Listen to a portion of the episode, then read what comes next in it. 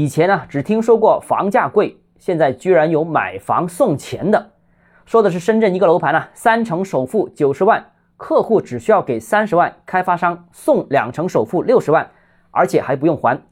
本质上这件事存在两方面的违规，第一个是变相降低首付，提高了贷款比例，属于骗贷行为。这种情况过去也出现过，的确违反了房贷安全性的基本原则。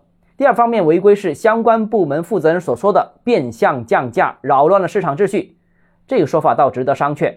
现在不是说房价高、楼市不景吗？但很多城市楼盘想降价，地方的限价政策却禁止楼盘低于备案价进行销售。